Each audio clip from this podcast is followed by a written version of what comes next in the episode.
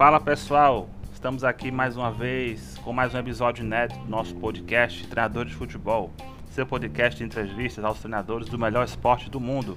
E hoje, entrevistando aqui um treinador com passagens por diversos clubes no norte, no nordeste, acessos, títulos estaduais, títulos regionais, para falar um pouco aqui da sua experiência, professor Marcelo Chamusca. Professor, primeiramente, muito obrigado pelo, por ter aceitado nosso convite. Seja muito bem-vindo aqui ao nosso bate-papo.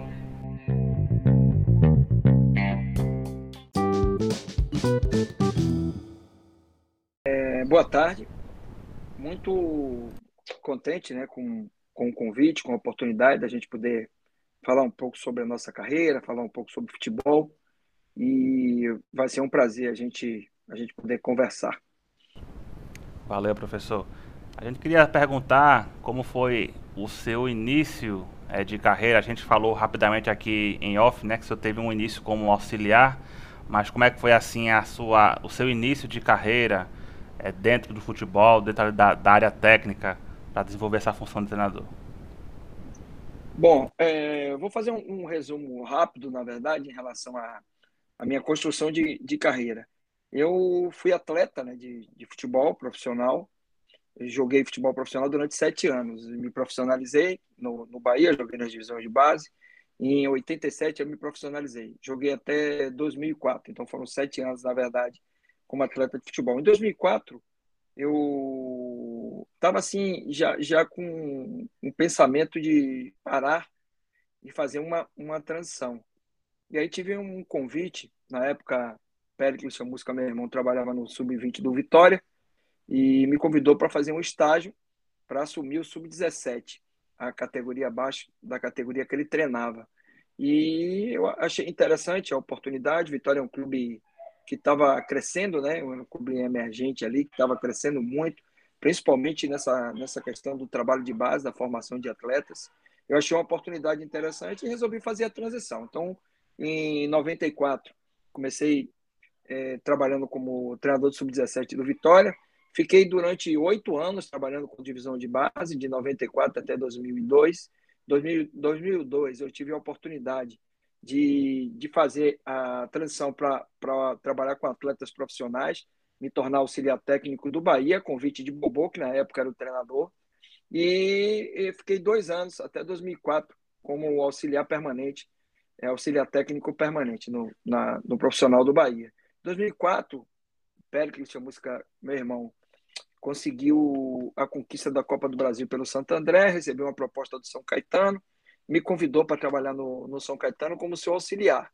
Aí ficamos é, de 2004 até 2012, sendo que quatro anos nós trabalhamos no Japão, depois é, foram dois anos no Catar, e desses oito anos, um ano foi, foi no Brasil, onde a gente trabalhou um período no Esporte Recife e um outro período no Havaí. É, em 2012, resolvi seguir carreira solo, assumi o Vitória da Conquista, que é um clube do, do interior da Bahia. Conquistamos um título, esse título deu a oportunidade do Vitória da Conquista disputar a Copa do Brasil pela primeira vez na sua história. Recebi um convite do Salgueiro e aí parti a partir do Salgueiro ali em 2013, aí 2014 Fortaleza, 2015 Atlético Goianiense, depois voltei e retornei para Fortaleza, 16 Sampaio Correia, depois Guarani, 17 Paysandu, é... depois Ceará, 18 Ceará, iniciei no Ceará no primeiro semestre, depois trabalhei num curto período pela Ponte Preta, 19 assumi o Vitória, depois fui para o CRB de Alagoas, Cuiabá em 2020, é, Fortaleza, né, retornei em 2020, depois Botafogo e um curto período no Náutico. Esse é o resumo mais ou menos aí da nossa, nossa trajetória. Eu, eu costumo sempre falar o seguinte, a minha é, formação como treinador, inclusive tem um, uma, uma, palestra que a gente dá em alguns cursos, eu dou, dou também palestra lá para o pessoal da licença A, da CBF, né? E eu coloco um slide que mostra é, uma situação bem interessante assim na minha construção de carreira. Eu fui treinador de base, eu fui é, auxiliar técnico, treinei é, profissional, fui gerente de, de, futebol, ou seja, eu tramitei praticamente em todas as áreas que tem no futebol. Isso foi muito bom para minha minha construção de carreira. Em 2013 eu passei um período como gerente no Bahia, que me deu uma visão também assim bem interessante em relação à parte financeira, é, a parte de logística, comunicação, marketing, que eram áreas que quando a gente trabalha como, como treinador está mais fixado focado ali no campo, né? montar time, obter resultado, conquistar títulos, conquistar objetivos. Então foi um momento interessante que eu entendi mais ou menos como é que funcionava o, o futebol também fora das quatro linhas ali. Mas eu, eu consegui tramitar em áreas diferentes da época que eu fui auxiliar. Não existia o analista de desempenho, né? Então o auxiliar tinha que fazer a função do analista. Isso foi sim, muito sim. bom para mim também, para uhum. para saber fazer a leitura do adversário, pontos fortes, pontos fracos, é, é, construir a estratégia, né? Para para o time e o plano de jogo a cada semana, a cada treinamento. Então, isso foi, foi muito bom. É, agregou muito na minha carreira como treinador eu ter passado por todas essas, essas áreas. Legal, professor. Certamente uma carreira aí muito extensa, muito vitoriosa. Mas queria lhe fazer uma pergunta também em relação ao seu período inicial no Bahia. O senhor falou que passou muitos anos lá, ainda como jogador, certo? Nas categorias de base. É, eu queria lhe perguntar é, é mais ou menos assim, a época que o Bahia foi campeão brasileiro ali em 88, é, sob o comando do professor Evaristo de Macedo. Estava na base ainda, mas o senhor viveu de perto ali aquela conquista, aquele elenco. Queria que faça um pouquinho daquela época, é, do trabalho que o professor Evaristo fazia ali no profissional e como foi para o clube uma conquista tão significativa como aquela. Então, é, Neto, eu participei assim bem diretamente em vários momentos muito importantes assim dessa conquista do, do Bahia em de 88, que na verdade foi em 89, né? Isso, isso. A, a, final, a final foi 89, mas o campeonato foi de 88. Eu joguei é, meu último ano de base foi em 86. Eu joguei 85 e 86, jogava no sub-17. E esses dois anos a gente foi, foi nós fomos campeões, fomos bicampeões é, de, da categoria sub-20, né, do, dos juniores, né? E aí eu fui, passei a jogar no profissional. A partir de 86 eu já fiz parte, recebi até, até hoje eu tenho as faixas aqui que a gente, eu fiz parte, disputei um ou dois jogos já na campanha de 86 do Campeonato Baiano. Aí já não tinha mais idade em 87, a gente chamava na época, falava que estourou a idade, né? Então eu já não tinha mais a idade de jogar no sub-20. 87 eu já disputei o campeonato é, baiano como, como atleta profissional, com contrato assinado, tudo. Comecei em 88, é, fazendo parte do elenco, foi quando o professor Evaristo chegou, em janeiro de, de 88, e ali a gente ficou um período treinando, o elenco estava muito grande, muito inchado, né, com muitos jogadores, e ele precisou é, liberar alguns jogadores para empréstimo, e eu fui nessa leva de jogadores liberados no início de 88. Fui emprestado com outros jogadores, alguns foram para outras equipes. Eu fui emprestado na época para o Atlético de Alagoinhas, que é um clube do interior da, da Bahia aqui, que inclusive foi, foi campeão o ano passado, né? Foi campeão baiano isso, o ano isso. passado, a final, uhum. se não me engano, foi contra o Juazeirense. Então eu fui emprestado pelo Atlético e depois no meio do ano retornei para o Bahia, mas não, não fui aproveitado. E saí do Bahia já em 89. Então, na verdade, quando o Bahia conquistou o título, eu tinha contrato com o Bahia, mas não fazia parte do, do elenco. Eu estava emprestado ao Atlético de Alagoinhas. É, uma boa parte dos jogadores que foram oriundos da base, tiveram vários, na verdade, ali, é, do título de 88, João Marcelo, Zé Carlos, aí tinha Ricardo, Chiquinho, que eram goleiros, é, Dico Maradona, Charles, atacante, uma boa parte do, dos jogadores, Maurício, zagueiro também, Emerson, lateral esquerdo, que acabou sendo emprestado. Tinha muita gente da base naquele, naquele grupo de jogadores. E os principais, na verdade, foram, foram que foram titulares durante a, durante a, a trajetória foram João Marcelo, eh, que foram formados, né? João Marcelo, Charles e Zé Carlos. Esses três, os três jogaram comigo na base, chegaram a jogar também no profissional do Bahia comigo. Então, aquele momento foi um momento assim espetacular para todo mundo, para os atletas, para o clube, né? cidade aqui em Salvador, na época eu me lembro bem, parou, a cidade é, parecia dia de carnaval, porque eu, foi, foi uma, uma êxtase assim, para os torcedores e, e para todo mundo foi muito, foi muito bacana. O Bahia voltou a conquistar um título, um título nacional com importância muito grande. Muitos amigos que jogaram comigo tiveram, depois desse título, a possibilidade de crescimento profissional, né, de visibilidade, foram negociados com outros clubes, então foi, foi muito bom para todo mundo, para o clube, pelo crescimento e, e, e, pela grandeza do Bahia, que sempre foi um clube de, de história, um clube com uma torcida apaixonada, e o Bahia é quase uma religião, eu acompanho, eu sou daqui de Salvador, e então foi, foi um momento realmente assim, foi muito importante para o clube e principalmente para esses atletas que a gente teve o, o prazer de conviver durante um determinado período. Legal, professor. Exatamente aí uma grande trajetória construída. E perguntando também, professor Chamusca, sobre é, o seu período de auxiliar com o seu irmão, né? Professor Pérez Chamusca, que também é um grande treinador, vencedor de conquistas, Copa do Brasil. É, recentemente até postamos lá na nossa página parabenizando, conquistando aí o título de melhor treinador da Liga Árabe em 2021, né? Ele hoje que está no Al-Shabaab da Arábia Saudita. Mas eu queria lhe perguntar é, como foi esse período, né? até conversou aqui rapidamente. Foram trabalhos é, dentro do país, fora do país, né? No mundo árabe, no, no mundo asiático, no Japão. Eu queria perguntar assim, é, como foi esse período aí que o senhor trabalhou junto na comissão também do seu irmão, o professor Pérez Chamusca? Bom, foi um período muito bacana em todos os aspectos, né? Crescimento profissional, na questão de planejamento de, de carreira, que a gente, a gente precisava é, financeiramente criar uma base para poder depois, mais tarde, se aventurar no mercado como treinador. É, a questão das experiências em você trabalhar em culturas diferentes, no né? Japão é uma cultura muito diferente, por exemplo, do Catar, né, do mundo árabe. E, assim, em termos de construção profissional, foi não só ter convivido com o Péricles durante esse, esse período, que agregou muito na questão de conhecimento, que a gente, juntos, a gente montou uma, um modelo de jogo, uma metodologia de, de treino e, e tudo isso, como eu era, era auxiliar, eu é, fazia também essa parte de análise de adversário, de características e, e, e tudo isso agregou para mim demais. No, no, na, no primeiro momento, no, no Japão, um campeonato muito organizado, a gente chegou faltavam 12 jogos apenas para terminar o campeonato. O time estava muito mal na tabela. a gente precisava salvar porque estava numa eminência de queda, isso em 2005.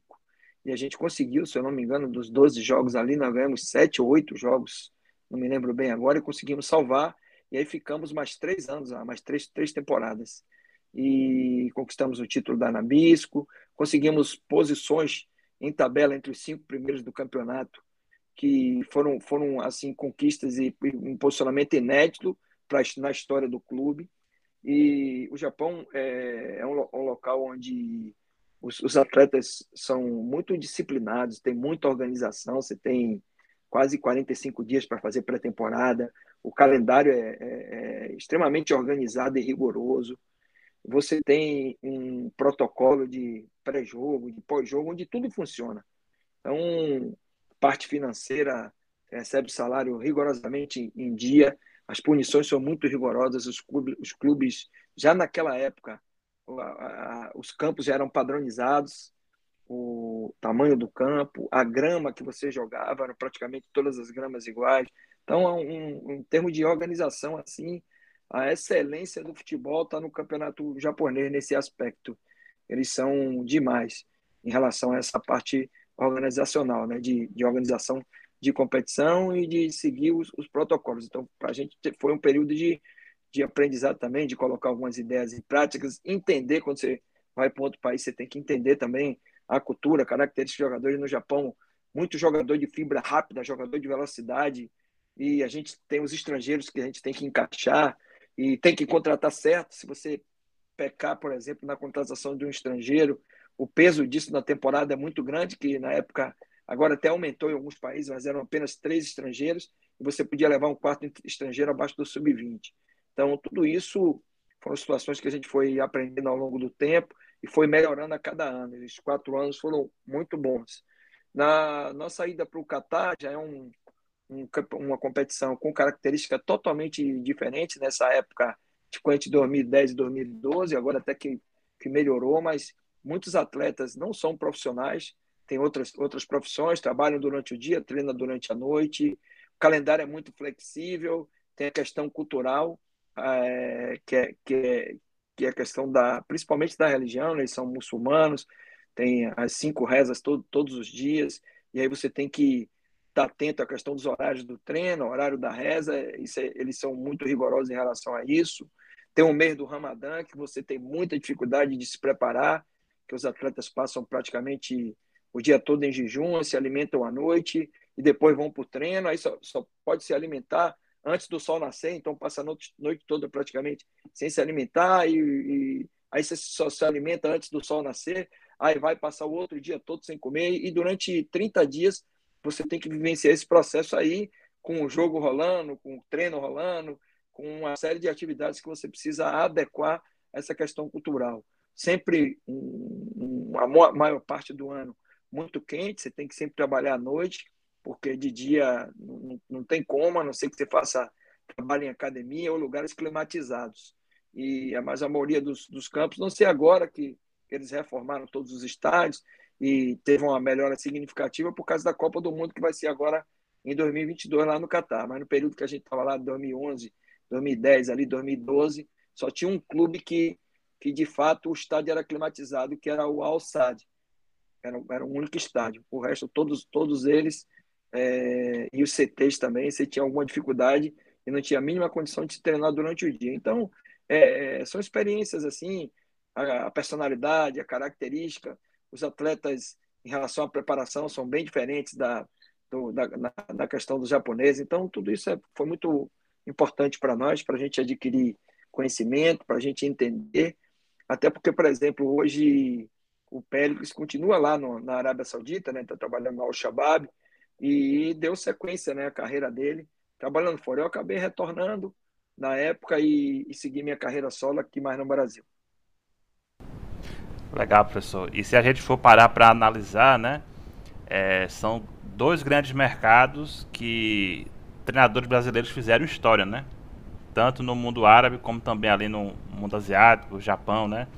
É, existe esse, esse respeito, né? Porque no Japão o professor Chamusca já foi campeão, é, o professor Nelsinho já tem aí muitos anos de, de Japão, né? Acho que mais de 15 anos, em vários é, clubes diferentes. Oliveira ganhou. Oswaldo Oliveira.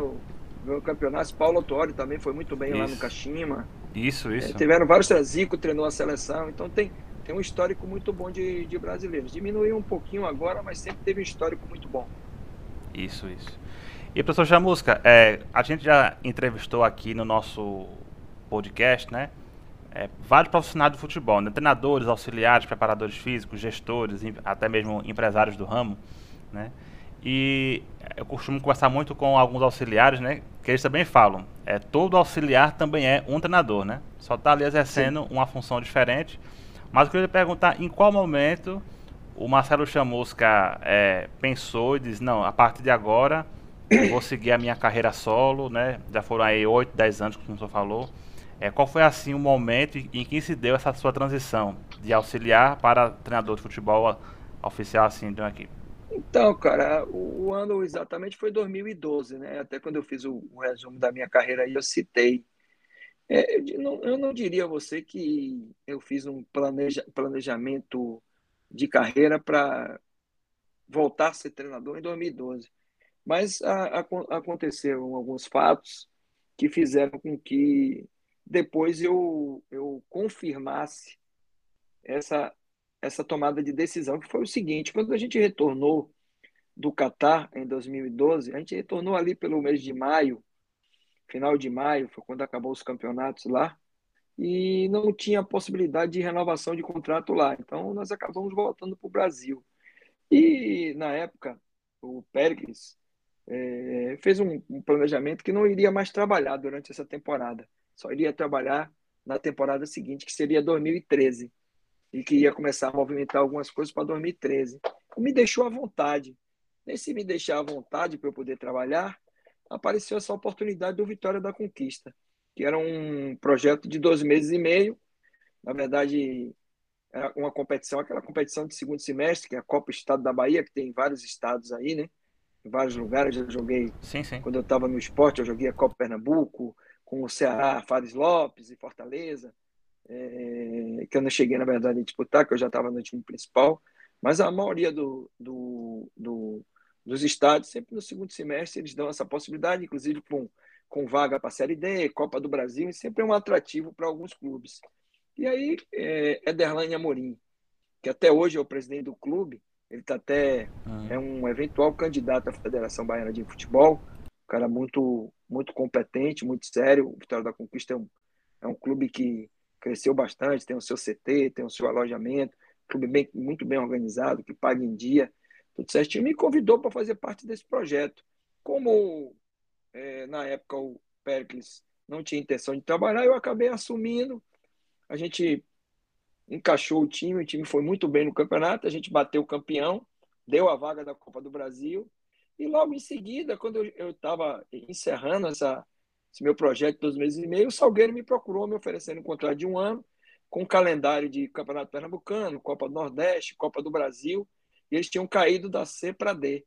Eu achei interessante o, o projeto e acabei abraçando. Aí daí realmente, daí em diante, eu resolvi é, seguir a minha carreira de, de treinador, né? E utilizei, na verdade, esses todos esses anos como aprendizado, como busca de conhecimento, é, construção de uma metodologia de treino, de uma ideia do, do, do modelo de jogo que a gente chama, né?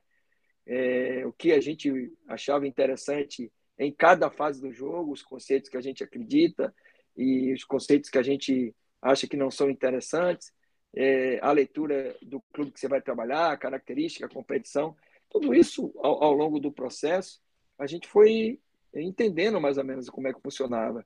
E eu já estava sentindo uma necessidade grande de colocar todo esse aprendizado, essas experiências, esse conhecimento em prática.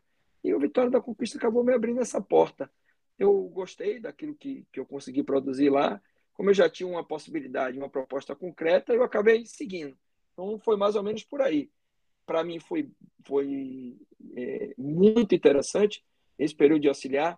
Teve um período que eu passei no Bahia, na verdade, que eu também trabalhei com outros treinadores e isso foi interessante para mim. Trabalhei com o próprio Evaristo de Macedo, trabalhei com Lula Pereira, trabalhei com Vadão, trabalhei com Edinho Nazaré, é... quem mais? Acho que foram esses quatro treinadores que a gente trabalhou um pouquinho mais no, no período que eu fiquei no, no Bahia. E foi importante para mim também ver trabalho de outros treinadores, entendeu? Então, vamos dizer que foi, um, um, foi meio planejada a minha transição. Não foi totalmente planejada, mas as coisas acabaram acontecendo no momento que, que eu estava em casa sem trabalhar e eu acabei seguindo. E o resto da, da trajetória aí a gente já passou com alguns clubes, várias conquistas, alguns acessos. E eu acho que eu, que eu tomei a decisão correta porque você se prepara, você adquire muito conhecimento e aprendizado, e uma hora você quer colocar esse aprendizado em prática. Foi isso que acabou acontecendo comigo. Legal, professor. E o senhor falou agora há pouco aí dos acessos, né? É, o professor Marcelo Chamusca tem uma marca muito considerável, né? Que é de ter conseguido acessos para todas as divisões do, do futebol brasileiro, não foi, professor? É, teve... Sim, é, é, esse é um, é, uhum. acho que é uma, uma marca que que a gente conseguiu conquistar. Eu acho que no Brasil só Marcelo Chamusca tem essa tem essa marca. Eu subi com, com o Salgueiro pro, da Série D para a Série C, subi com o Guarani da Série C para a Série B e subi com o Ceará da Série B para a Série A. Então eu, eu, conquistei acesso em todas as, as divisões do futebol brasileiro. E eu gosto sempre de falar o seguinte: é, quando você consegue um, um, um feito, Claro que, que a gente fica contente, porque o feito foi fruto de muito trabalho, muita dedicação, e abdiquei muito da minha família para conseguir conquistar alguns objetivos. E esse, esse feito é um objetivo importante, porque eu estou com meu nome, na verdade, marcado na história do futebol brasileiro por ter conseguido, né? E ser o único a ter conseguido. Mas é, eu, eu fico é, mais lisonjeado ainda. Por quê? Porque é, esse, esse é um exemplo que eu gostaria de passar para profissionais que também estão começando suas, suas carreiras como treinador, estão buscando oportunidades em clube de menor investimento, que eu comecei é, a minha trajetória, como eu falei anteriormente. Em 2012 eu estava no Vitória da Conquista, brigando por uma vaga na Copa do Brasil, depois consegui disputar uma Série D, uma competição muito difícil, consegui um acesso, e em 2013. E em 2018 eu estava, depois que eu subi com o Ceará em 17, eu iniciei, fiz seis jogos, inclusive, na Série A do Brasileiro, é, como treinador do Ceará. Eu, ou seja, eu consegui em oito anos, não, oito anos não, desculpe, muito é, menos que isso, né? Foram cinco anos, de 2013 para 2018. Sair da, de uma Série D e chegar a uma, uma Série A. Então, isso é, é, assim, é um exemplo de que com trabalho, com dedicação e, e a gente se entregando de fato e tendo convicção do, do, nosso trabalho que não tem essa, essa questão do, do, do certo, do errado, né? na verdade, se, faça aquilo que você acredita com convicção. Foi isso que eu sempre fiz, isso fez com que eu conseguisse galgar divisões aí importantes e conseguir esse, esse feito que eu acho que muitos podem ainda ter essa, essa possibilidade se, se acreditar como eu acreditei no trabalho.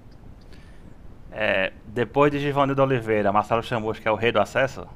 Não, eu acho que eu acho que tem treinadores aí que têm bem mais acessos do que eu. Eu, na verdade, eu, eu, fiquei mais marcado por, por conseguir esse feito, né? Em todas as divisões, né? É, de ter trabalhado em todas as divisões. Que não é um feito, feito é, diríamos assim. Se ele é único, é porque existe um grau de dificuldade grande. Se não existiriam outros, na verdade, né? Então, dentro desse molde também aí hoje que, que a CBF estabeleceu dos campeonatos, dentro dessa era, diríamos assim, eu fui o único a conseguir. Então, não é um, um feito assim fácil de se conseguir. Mas Ivanil tem muito mais, mais acesso do, do que eu. Eu diria que, que eu tenho três acessos e meio, porque o, o sim, Cuiabá, sim. eu saí do Cuiabá na metade do campeonato, deixei o Cuiabá com a pontuação de acesso, com o time já bem montado. Aí o Alan Hall me substituiu com muita, com muita competência e conseguiu concretizar o trabalho que, que a gente iniciou. Mas, de fato, foram três acessos. É, nós temos muitos reis do, do, acesso, né? O professor Gilmar Dalpozo conseguiu com a Chapecoense, o Isso. Gerson Guzmão com, com o Operário. O Náutico também, né? O Náutico, Náutico também. Tamachuri também conseguiu com o Cuiabá, se eu não me engano. Isso, isso. Tem, tem muito. Tem, eu acho assim, eu nunca pesquisei, que nunca foi uma curiosidade minha, mas eu acho que. Tá, tem, tem muito. Talvez Givanildo seja o, que, seja o top aí em relação é. a. É o... Acesso seja Givanildo. É, com certeza. Que para nós todos é uma é um exemplo uma referência, bacana né? ser seguido de um, uma referência de um profissional dedicado, comprometido e que realizou grandes trabalhos. E falando, só citou agora há pouco, né? Um pouco da sua passagem pelo Cuiabá, né? Foi uma passagem aí que durou um pouco mais de um ano, não foi, professor? Em que é, a equipe conseguiu um grande desempenho na Série B, né? No momento que o senhor sai para ir para Fortaleza. Teve a conquista também da, da Copa Verde. Recentemente a, o clube está caminhando também para virar uma SAF, né? E assim conseguiu a sua permanência. Como é que o senhor vê assim é, a estrutura do Cuiabá, que é um clube, vamos dizer, é, relativamente novo, né? Porque está tá chegando agora na elite, está começando a se estabilizar, a ter um modelo de gestão bem consolidado. Que eu faça um pouquinho da sua passagem por lá, das conquistas. Eu, como é que se diz? Cheguei no Cuiabá em 2019, fui substituir Itamachura, eu tinha saído do CRB, eu nem tinha intenção, na verdade, de trabalhar mais naquele ano, mas eu recebi a proposta do Cuiabá e as informações foram muito boas em relação ao clube. Já é um clube empresa, de fato, né? E nos moldes é, anteriores, né? Não é no molde atual, mas um clube muito organizado, com suas contas tudo certinho, salário em dia, uma boa condição de trabalho quando cheguei em 19. A gente fez uma reta final de Série B muito boa, chegou até a, a, a, a visualizar e vislumbrar um possível acesso, mas depois a gente acabou é, num jogo importante contra o América Mineiro perdendo em casa e a partir daí a gente perdeu as, as possibilidades matemáticas de brigar pelo um G4. Investimos na Copa Verde, que, diga-se de, de passagem, é, é muito importante a gente enaltecer. Eu cheguei, quando eu cheguei no Cuiabá, eles tinham o segundo jogo, jogo de volta da semifinal, contra o Goiás, que estava muito bem na Série A, até comandado por Ney Franco na época, e tinham esses é, entre 10 e acho que eram 12 jogos na Série B. Então, esse era o calendário do, do Cuiabá. E quando eu assumi, eu já assumi já na semifinal praticamente da, do, da Copa Verde, né? Nós conseguimos reverter em Cuiabá, na arena, lá na arena, ganhamos de 2 a 1 para o Goiás, tinha perdido de 1 a 0 no primeiro jogo. E depois é, perdemos para o Paysandu o primeiro jogo da final em casa e ganhamos o segundo. E conseguimos o título nos pênaltis da Copa Verde em 2019. Mas é importante a gente ressaltar que antes de eu assumir a equipe, é, a trajetória que o Cuiabá fez até chegar à semifinal, ela foi toda construída por Itamar Schulli. Então, esse título ele tem um, um, percentual muito grande.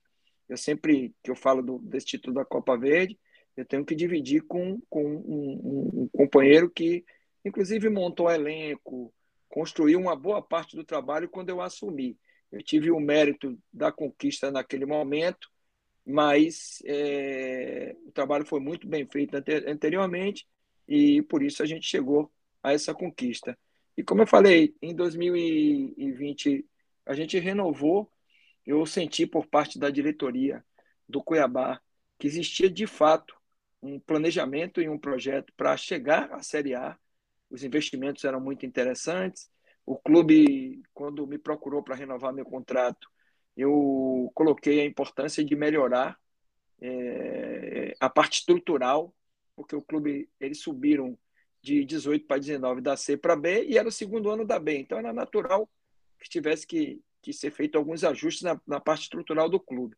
Houve uma melhora considerável para já para preparação para a Série B. Aí acabou que a gente começou o estadual, o, o estadual parou, a gente estava invicto, na, na, na, fomos líder na primeira fase, invictos, aí o campeonato, é, por causa da pandemia, foi paralisado. Aí a gente fez uma, um período de pré-temporada, depois da pandemia ali, para começar a Série B, fomos inclusive para Goiás, fizemos jogos amistosos com o Atlético Goianiense, com Goiás, com algumas equipes, a preparação foi muito boa, começamos muito bem, fomos líder, se não me engano, durante mais de 10 rodadas.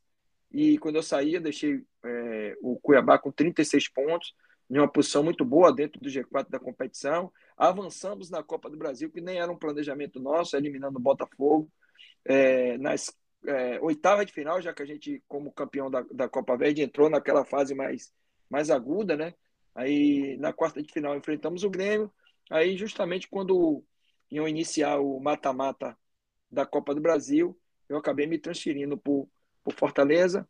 O Rogério recebeu uma proposta do, do Flamengo, aceitou, e o presidente do Fortaleza, Marcelo Par, me procurou. Eu achei a proposta interessante e acabei aceitando esse projeto. Mas o Cuiabá, resumindo, foi um clube que sempre me deu as, as melhores condições de trabalho, um clube que evoluiu muito.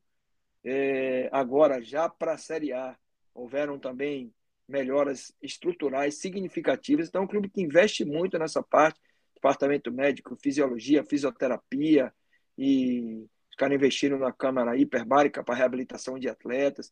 É um clube que tem uma mentalidade muito boa e não é por acaso que eles fizeram essa ótima campanha aí na Série A, conseguiram a permanência, o que a gente sabe que é quase um título pelas dificuldades que é você jogar pela primeira vez uma Série A.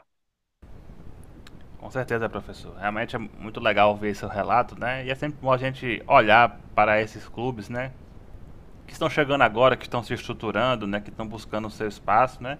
E ainda pegando um gancho nessa, nessa, nessa, nesse tema, né? O senhor foi um treinador que foi campeão pelos dois grandes clubes do Ceará, né? Conseguiu o título com Fortaleza, título com Ceará, Ceará o acesso, né? Como nós comentamos agora há pouco.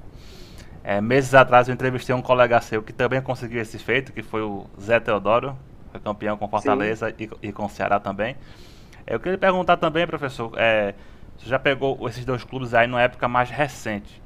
E hoje nós vemos o futebol de, do Ceará como um todo em destaque nas quatro divisões, né, conseguindo aí é, várias vagas, né, acessos, é, o, o, Floresta na Série C, né, o ferro, Ferroviário também. Ferroviário. Né, e e Ceará e Fortaleza brigando por competições sul-americanas, né?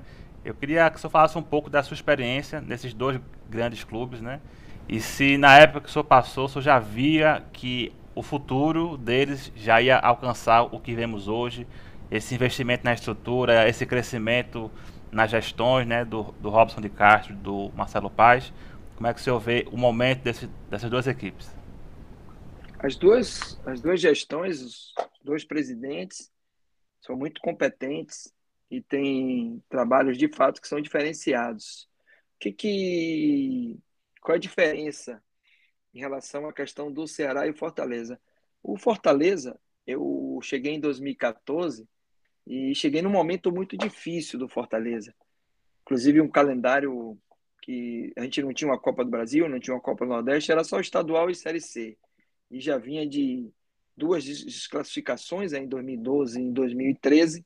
Então já vinha aquela coisa do, da Série C, a torcida desgostosa e então, era um momento muito difícil. A gente fez, realizou um, um trabalho muito bom em, em 2014. Eu me lembro que a gente fez 50 jogos pelo Fortaleza e perdeu apenas três.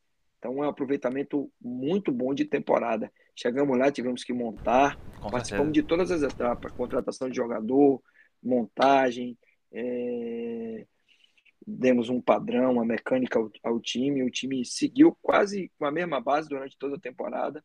E a cereja do bolo era o acesso, a gente não conseguiu nos dois jogos contra o Macaé. Aí eu voltei em 15, fui campeão estadual, né? É, em 2015 com o Fortaleza e saí no final de 2015. Aí eu retornei para o Fortaleza em 2020, por isso que eu, que eu falo que são situações um pouquinho diferentes. É, o Fortaleza que eu encontrei de 2020 para o que eu deixei em 2015 era um outro clube, um outro clube com CT. Na verdade, eles têm dois CT, né? Tem um PC, que é uma estrutura espetacular, e o, o próprio CT, é, que fica em Maracanãú, ele é muito bom também.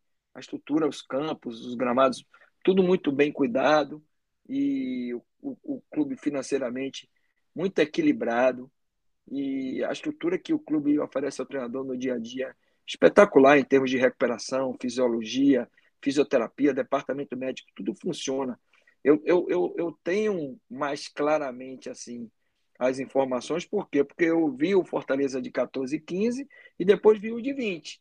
Ninguém me passou essas informações. O Ceará, quando eu cheguei em 2017, o Ceará precisava muito do acesso para a Série A, porque a partir daí existia vários projetos que estavam muito atrelados a esse acesso pela questão financeira, né?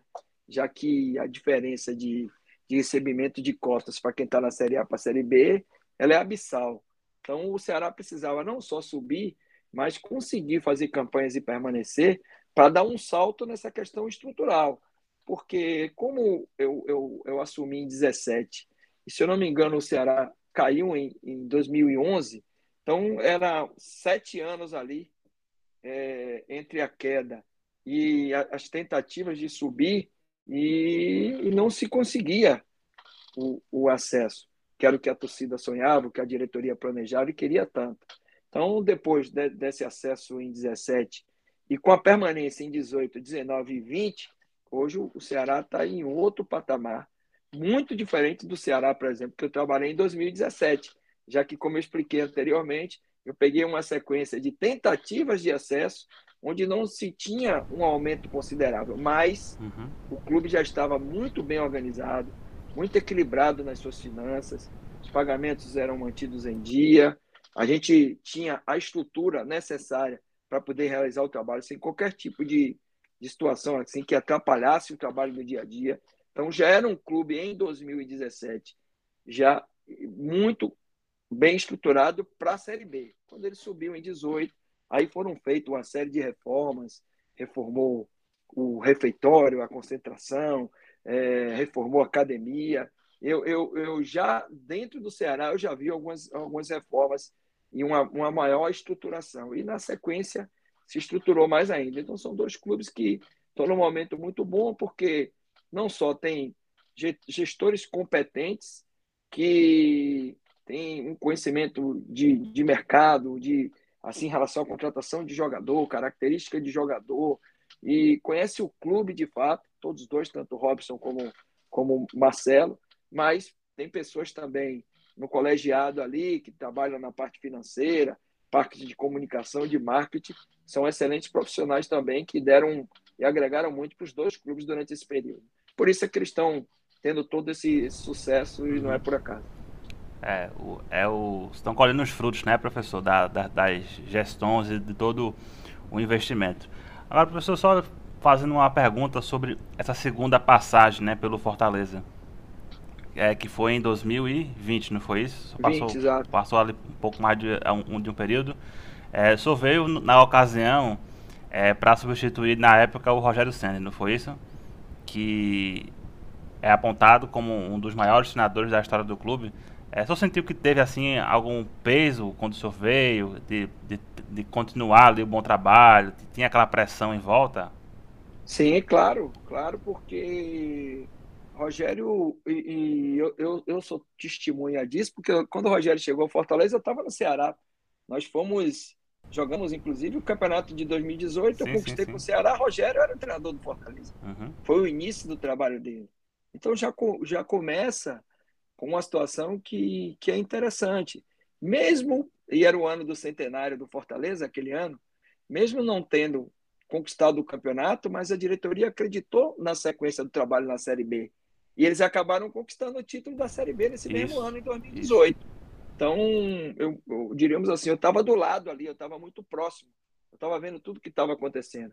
O Rogério construiu uma, uma, uma trajetória no Fortaleza de títulos, de conquistas, que marcou a, a, a, na história, está marcado na história do clube. E foi um período que, diríamos assim, de transição, que o torcedor estava sonhando muito, né? Que era. Não foi com o Rogério que o Fortaleza saiu da C, foi com o Zago em 2017, mas o Rogério pegou na B e já colocou na A no seu primeiro ano. Isso. Conquistou Copa do Nordeste, conquistou título estadual já em 2019. Então, realmente foram grandes, grandes feitos. E quando você substitui um treinador que, que tem história no clube, é uma responsabilidade, de fato, e um peso muito grande. Mas a gente, a gente sabia, e de todos esses aspectos, eu não fui por Fortaleza achando que eu não seria cobrado a realizar um, um trabalho que tivesse êxito e continuasse mantendo o Fortaleza em uma boa condição de tabela na Série A. Mas é, sempre que eu, que eu, vou falar da minha passagem, é, essa passagem do Fortaleza, eu gosto de colocar o seguinte: é, eu fiquei durante um período muito curto, o time oscilou muito, a gente até fez alguns, alguns bons jogos, fez jogos, jogos bons contra o Vasco, contra o Flamengo no Castelão, jogou muito bem, até com o Rogério como treinador do Flamengo. Fizemos um jogo muito bom contra o Botafogo, ganhamos lá no, no Newton Santos. A gente fez alguns jogos. Tem um jogo que a gente foi até minha estreia, a gente fez um jogo muito bom contra o São Paulo, mas acabou perdendo de 3 a 2 ali, tomamos um gol no final, e que acabou comprometendo um pouquinho. Mas o que aconteceu de fato foi uma oscilação em relação aos resultados, e acabei saindo, o Fortaleza contratou Anderson, Anderson, o Fortaleza se salvou meio ali pelo fio, na última rodada praticamente, por alguns resultados que aconteceram, porque o Fortaleza acabou até perdendo para o Bahia no último jogo no Castelão. E, e Anderson permaneceu e foi feita daí uma reformulação que eu não, não eu vejo, por exemplo, alguns setores da imprensa, eu não, não assisto muito, não vejo muito programa, mas às vezes eu estou acessando a internet eu, eu consigo ler alguma coisa relacionada com isso. O, o time, o time do Fortaleza hoje, eh, os jogadores que estão no Fortaleza hoje, são jogadores totalmente diferentes daqueles jogadores que eu treinei em 2020. Quem fez a reformulação e, a, e o Fortaleza? Eu acho que precisava, porque tinha muito jogador assim já em fim de ciclo, precisando buscar um novo desafio, e, ali precisava ter uma mudança significativa. E teve, se você pegar, por exemplo, as escalações de 2020 e pegar a escalação de 2021, você vai ver que trocou os laterais, trocou volante, trocou zagueiro, chegou Benevenuto, que estava comigo no Botafogo, chegou Tite, chegou Lucas Crispim, chegou Pikachu, chegou Ederson, chegou, foram vários jogadores, Robson, é, Matheus Vargas, que estava emprestado para o Atlético Goianiense, voltou. Então, se você for colocar aí, no mínimo 10 jogadores foram trocados. E é um, um, um número significativo. Então, eu acho que o Fortaleza precisava dessa, dessas mudanças. Sim, sim. E tanto que as mudanças foram tão importantes que ao chegar a chegada de um novo treinador com muita competência encaixou bem o time, criou uma forma de jogar ali com uma linha de uma linha de cinco, às vezes viram uma linha de quatro. Taticamente deu uma ideia de jogo, os jogadores compraram essa ideia e o Fortaleza fez uma excelente competição, inclusive chegando muito longe na Copa do Brasil, fruto dessa reformulação e do bom, bom trabalho do, do treinador também. Legal, professor. E falando também um pouco, professor Chamusca, né? Já aí com seus anos de experiência no mercado brasileiro, em clubes das quatro divisões, como já foi falado, é, nós vimos que na, no último, na, na temporada foi a primeira temporada que é com, a, com, aquela regra, né, de limite de trocas de, de, treinadores, né, que acabou ali sendo às vezes em comum acordo, né, meio ali que burlando, vamos colocar assim. É, o que é que o senhor viu assim de, desse primeiro ano com essa regra e como é que o senhor enxerga a forma que os clubes olham hoje para o profissional, o treinador, né? Sabe que existe a questão é, da paciência, do planejamento. O treinador às vezes sai com pouquíssimo tempo de trabalho, né? É, até mesmo com o senhor agora há pouco no, no Náutico, né? Foram seis, sete jogos, se não é. me engano. Como é que o senhor vê Botafogo hoje? Botafogo também. Botafogo também, né? Pouco Botafogo... tempo. Como é, que foi, como é que o senhor vê, enxerga esse mercado hoje em dia? Bom, em relação à, à, questão da, do regulamento, o regulamento, é, é, uma coisa importante, o comum acordo, na verdade, ele sempre existiu, né? A maioria das saídas, inclusive, são de comum acordo. Ah, só foi oficializado. Por quê? Porque o regulamento deu essa, essa possibilidade, né? De você poder, fazendo um comum acordo, contratar de mais, mais de dois treinadores. Então, um, o clube, é, sabendo disso, alguns clubes se, se aproveitaram. Não, não diria que foi uma atitude para burlar o regulamento, até porque se está lá dizendo que o comum acordo vale, então é, é, um equívoco do regulamento, não da tomada de decisão dos clubes, na verdade. Né? Mas eu vejo assim, cara, o, o mercado o mercado não está um mercado fácil, está um mercado muito difícil, porque vieram muitos treinadores estrangeiros, né? E alguns conseguiram êxito. Eu estava vendo, vendo uma reportagem esses dias aí, é, dos que vieram esse ano, só a metade conseguiu êxito, a outra metade não conseguiu. Então vamos dizer que é um acerto de 50% aí. É, eu acho que treinador não, não tem passaporte. O treinador, ele, ele, independente do país que ele nasce, da sua característica, da sua formação, ele pode ser competente, ele pode ser um profissional que está preparado para aquela situação, ou pode ser que ele não esteja, e, e aí acaba. E uma coisa também que acontece, né, é o seguinte: às vezes o profissional é preparado, mas o futebol são muitas variáveis, né? A gente viu aí é, bons treinadores, treinadores portugueses, treinadores argentinos, que vieram aqui, que tiveram sucesso em outros clubes e que não conseguiram êxito aqui por causa dessas todas essas variáveis, né? E aqui a gente tem as nossas peculiaridades também em relação ao futebol brasileiro. Então, hoje, hoje existe essa questão de uma participação muito grande. Os treinadores brasileiros que vieram para os grandes clubes conseguiram êxito, conquista de Libertadores e competições importantes. Isso faz com que as pessoas que gerem os clubes vão, vão, vão buscar os profissionais, entendendo que é melhor para os seus clubes. Eu acho que isso é uma coisa muito pessoal, é uma coisa muito de perfil do gestor, do dirigente, do clube, da torcida. Tem lugares que vai ter uma aceitação melhor, que já, já estão mais ou menos acostumados. Em outros lugares a aceitação é, é, só, vai, vai, só vai acontecer se de fato tiver os resultados. Então, acho que, o, que é um, um momento assim que o, o mercado diminuiu o número de oportunidades e possibilidades, apesar de ser até contraditório, porque o movimento de busca de licenças e de conhecimento tem sido muito grande nos últimos anos eu mesmo comecei a fazer a minha licença em 2016, terminei em 2020 e hoje eu sou tenho licença Pro CBF. E todos os treinadores, obrigatoriamente, estão tendo que fazer os cursos. Porque, inclusive, para você trabalhar fora do Brasil, você precisa ter as licenças. E a licença Pro é obriga obrigatória. Na Europa, inclusive, Isso. se você for trabalhar lá, você tem que ter, além da licença Pro, uma comprovação, um pré-requisito de cinco anos de Série A. Então, uhum. é, é, até meio contraditório, porque justamente quando os treinadores fazem um movimento de atualização, de busca de conhecimento, de melhora em, em, em, alguns aspectos que são importantes, além das quatro linhas, a gente começa a, a ver é, e os clubes a trazerem treinadores de, de fora, justamente quando acontece esse movimento. Mas acho que, como no Brasil, já tiveram vários outros ciclos, a gente se preparar e, e, e poder realizar trabalhos de excelência, como o Cuca, por exemplo, realizou agora no Atlético Mineiro, né? Sim, sim. Com conquistas perfeito. importantes que aí pouco a pouco a gente vai se consolidando e não vejo problema nenhum em, em um, um, treinador estrangeiro vir trabalhar no Brasil também e vir aqui trocar experiências, mostrar sua capacidade. Isso é importante, eu procuro ver o trabalho de todos eles, analisar, inclusive no curso da CBF, é sempre tema né, de, de discussões, como é que joga o Palmeiras de Abel, como é que jogava o Flamengo de Jesus. Isso é muito bom para nós profissionais. Eu acho que isso só engrandece e melhora e faz com que a gente tenha que se movimentar para melhorar também a nossa, nossa capacidade de trabalho. E professor Chamusca, é, quando nós vemos também, o senhor falou no começo da entrevista, que já ocupou um cargo de gestão no Bahia, não foi isso? É, isso. Quando nós vemos também treinadores, é, hoje em dia, indo para cargos de gestão, nós temos, por exemplo, o Paulo Tuori, que está no Atlético Paranaense, Inclusive o professor Ricardo Gomes foi anunciado também, vai, vai trabalhar lá juntamente com ele, né?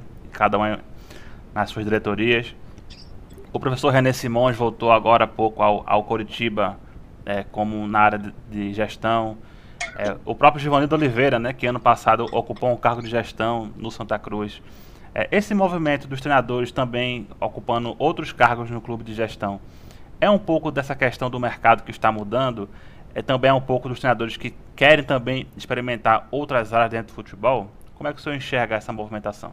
Eu acho que é mais a segunda opção que você falou. São profissionais que querem buscar um, uma, uma, nova possibilidade. Uhum. A questão também no, no, no Brasil, aliás, em qualquer, qualquer lugar, ser treinador é extremamente desgastante, né? No aspecto emocional, é, aspecto clínico. Você vê muita gente tem problema de saúde, muitos treinadores param e se debilitam algum tempo, tem que se recuperar para voltar e realizar um trabalho de novo. Então tem, tem muita gente, muito, muito profissional levando em consideração essas questões né? do, do desgaste, das cobranças, da pressão, que você vai ter também no cargo diretivo, mas você não está tão exposto como o treinador ali na beira do campo. Então eu acho que é mais, mais por essa linha aí, é uma opção para diminuir um pouquinho, sair um pouco ali do front, vir trabalhar um pouquinho mais atrás das cortinas aqui. Eu acho espetacular esse movimento, porque são, são profissionais que estiveram à beira do campo, estiveram dentro do campo dando treino, construindo metodologia de treino, construindo, montando equipes e conhecem mercado, conhecem características de jogador. Então isso ajuda demais, não só na montagem, na construção, na hora que você está montando um elenco para uma temporada, mas também no dia a dia, poder fazer aquela, aquela ligação ali entre o treinador, a comissão técnica e a parte diretiva do clube, entendendo as ideias para poder passar para a parte diretiva. Então, eu acho espetacular esse movimento. Espero que mais profissionais da envergadura de Ricardo Gomes, de, de Paulo Autori, de, de René Simões, que mais profissionais sigam também esse fluxo aí, que vai ser muito bom para os trabalhos dos treinadores. Legal, professor Chamusca. A gente está aqui já chegando na parte final da nossa entrevista. E a gente queria perguntar é, como está assim, professor, o seu planejamento para esse novo ano aí, 2022. É, já tocou o telefone, já chegou proposta. Como é que tá? Como é que o senhor vê a sua carreira de hoje em diante assim para o futuro? Bom, é, chegaram algumas possibilidades agora no mês de, de dezembro, mas a gente acabou não achando não achando interessante o, a, a, essa parte do projeto e a questão orçamentária também pesou um pouquinho e situações também estruturais. A gente, na verdade, quando recebe a proposta de um, de um clube, apesar de que às vezes a gente vai para determinados clubes em meio de temporada e, são feitas algumas promessas que não são cumpridas, e isso é muito desgastante para o trabalho do treinador, mas é, a gente está procurando ser um pouquinho mais seletivo. Então chegaram algumas possibilidades, mas a gente resolveu segurar um pouquinho mais. Eu tenho até tentado priorizar um pouco o mercado externo, já que eu já tenho licença, tenho, tenho essa possibilidade de trabalhar, principalmente na Ásia, onde eu tenho, trabalhei seis anos, tenho um pouquinho mais de experiência, e então a gente está priorizando um pouquinho mais. Enquanto essas situações externas não acontecem, a gente vai ouvindo os clubes aqui que nos procuram, as possibilidades, mas não chegou nenhuma possibilidade. Se chegar, e eu espero que durante a trajetória aí, a gente sabe que o Brasil existe uma rotatividade, não deveria, mas existe muito grande pela cultura né, do imediatismo. A gente está sempre falando isso, mas nunca muda, é sempre, sempre esse mesmo comportamental, né? Cortina de fumaça, porque está provado que demissão de, de treinador, na maioria das vezes, não, não, não agrega em nada, muito pelo contrário, se você for fazer um levantamento aí dos times que tiveram êxito e os times que, que caíram, você vai, você vai ver que, principalmente aqueles clubes que caíram, que tiveram performance, ou caíram, tiveram próximo de cair, foram times que fizeram troca de treinadores, até às vezes mais de três na temporada. Então, estatisticamente, tem até um estudo que prova isso.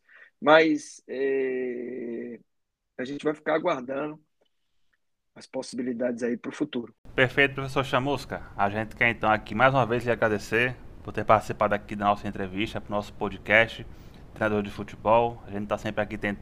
é, buscando ouvir os treinadores, ouvir as experiências e creio que isso é muito agregador para todos aqueles que nos seguem. A gente quer deixar aqui nosso muito obrigado e desejar também todo sucesso aí na sequência de sua carreira. Obrigado, Neto, pela oportunidade. E foi muito bacana a gente poder falar um pouco da nossa carreira, do nosso pensamento, das nossas ideias. E a gente vai estar sempre à disposição. Que Deus abençoe aí sua caminhada em 2022. Seja um ano principalmente de saúde e realizações. Um forte abraço.